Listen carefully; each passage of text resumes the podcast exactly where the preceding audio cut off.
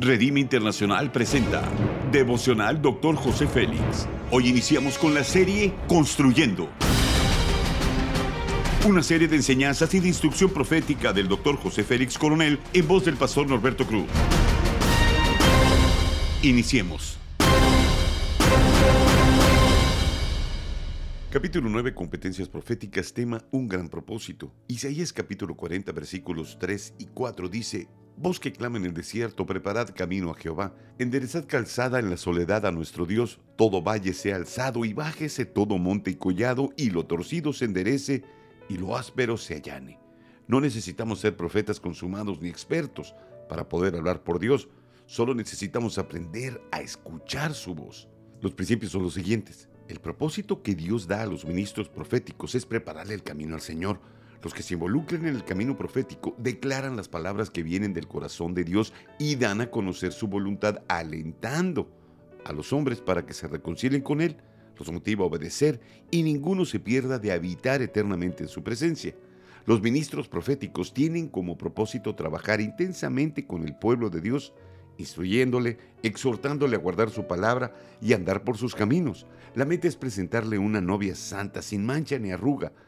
Hay un ejército de ministros proféticos siendo preparados en todo el mundo, de toda lengua, raza y nación. Ellos saldrán para dar a conocer los planes del Padre para este tiempo. El Espíritu Santo no hace excepción de personas, y no necesitamos ser profetas consumados ni expertos para poder hablar por Dios. Solo necesitamos aprender a escuchar su voz, sintonizarnos con Él y caminar tomados de su mano para poder cumplir con nuestro propósito divino. Cualquier hijo de Dios podrá involucrarse en el campo profético de alguna manera. Tenemos el ejemplo del profeta Amós.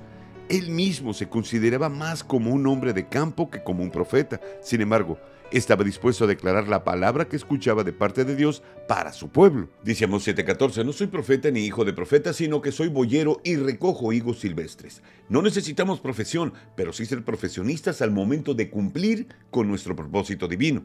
La aplicación es la siguiente.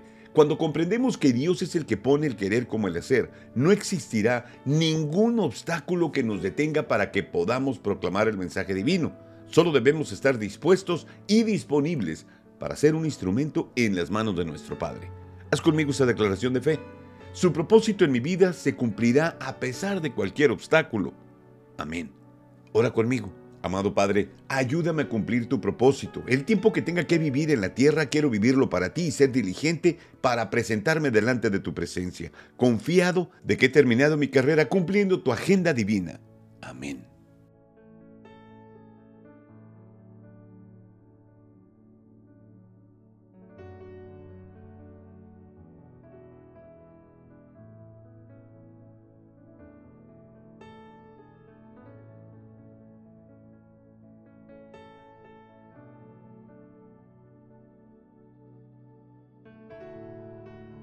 Gracias por habernos escuchado en Devocional Dr. José Félix. Hasta la próxima.